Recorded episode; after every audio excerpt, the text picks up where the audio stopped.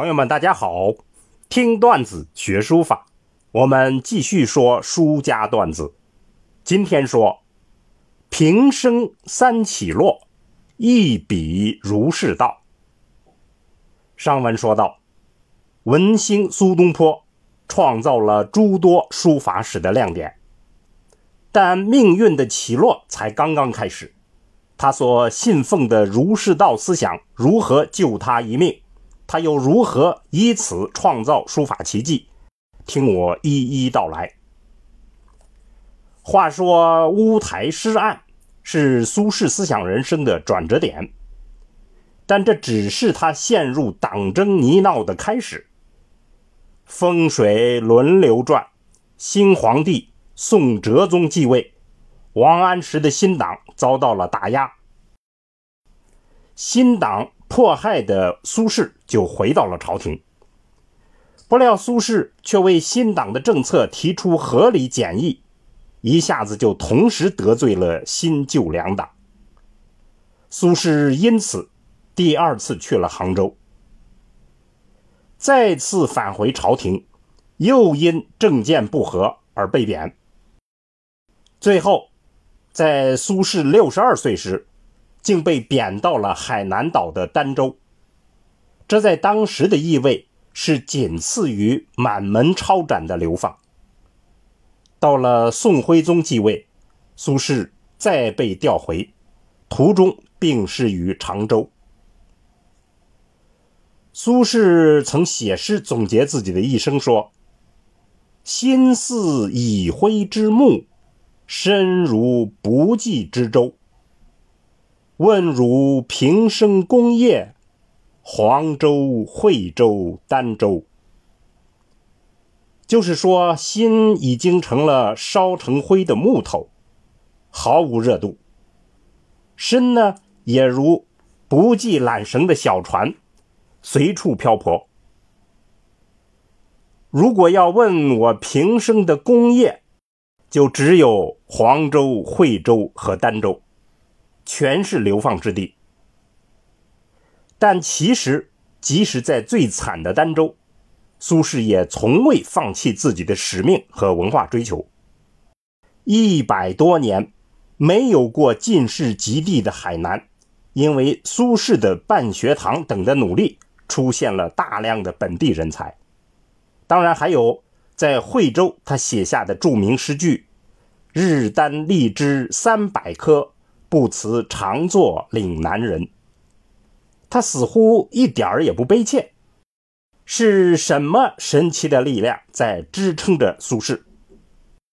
大家都知道，苏轼的思想中最根深蒂固的是儒，他是宋儒，也就是当时的理学，他的地方学派蜀学的代表人。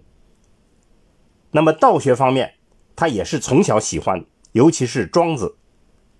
佛学，他与佛印的幽默智慧的故事，大家一定都听说过。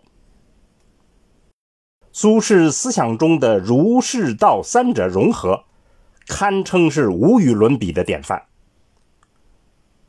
按照林语堂的说法，佛家否定人生，儒家正视人生，而道家简化人生。苏轼把三种。看似矛盾的人生观，灵活又统一的运用。顺达时以儒从政，无论如何绝不放弃；而不幸的时候，又以佛道处世，在可能的范围内活下去，活得自由潇洒，进而发挥自己的才能。苏轼前期以儒为主，后期以佛道为主，但从未放弃儒。我们这里就集中来分析一下儒释道思想对于苏轼书法的影响。儒家的思想对于苏轼书法的影响，主要体现在他一生追求的人的思想境界，就是仁义礼智的仁，重视人格道德在书法中间的体现。也正是因为如此，苏轼对颜真卿的书法奉为楷模。另外，儒家的中庸之道决定了苏轼书法一生追求中和之美的至高境界。然而，多次被贬之后，苏轼思想中间佛道的成分愈来愈大。道家的崇尚自然、淡泊名利以及辩证思维方式，佛家的法无定法的思想与忘我的境界，在他晚年的书法中间都呈现出来。在他独有的那种短而肥的字形中间，洋溢着超脱旷达的浪漫气息。儒释道思想融合对于苏轼书法的影响，最重要的是表现在他的创新。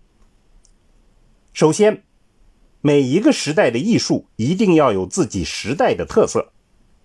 苏轼带头开创了上意书风，成为宋代的时代标志。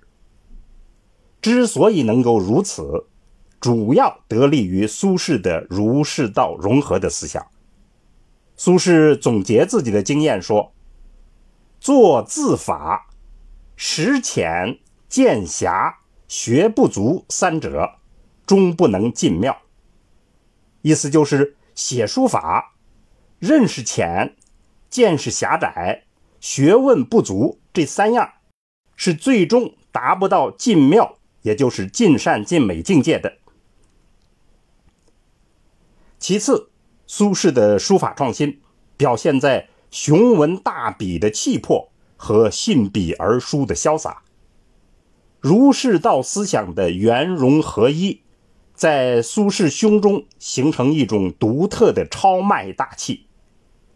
信笔而书又恰恰实现了情在胸中，意在笔下，心手双畅的境界。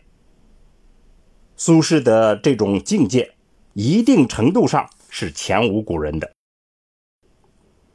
苏轼留给我们的启迪在于，这几乎堪称是一种现象：一个人用自己的一生打造一个传统文化思想儒释道的有机体，支撑自己的生命和行为，尤其是创新的诗词歌赋，而这一切又集中具象于书法中。从而成为我们民族文化的瑰宝。苏轼为后代提供了一种做人、作文、作书的范本。当然，对于苏轼书法现在存在不同的争议，但这种争议也可以看作是他价值的一部分。创新的人物几乎永远与争议相伴随。但他传递的创新的使命，却会一代一代传递下去。苏轼的书法当时就影响了全社会，这种影响力，我们从接下来出场的人物身上看得更为直接和神奇。那么，预知后事如何，且听下回分解。听段子学书法，我们下次再见。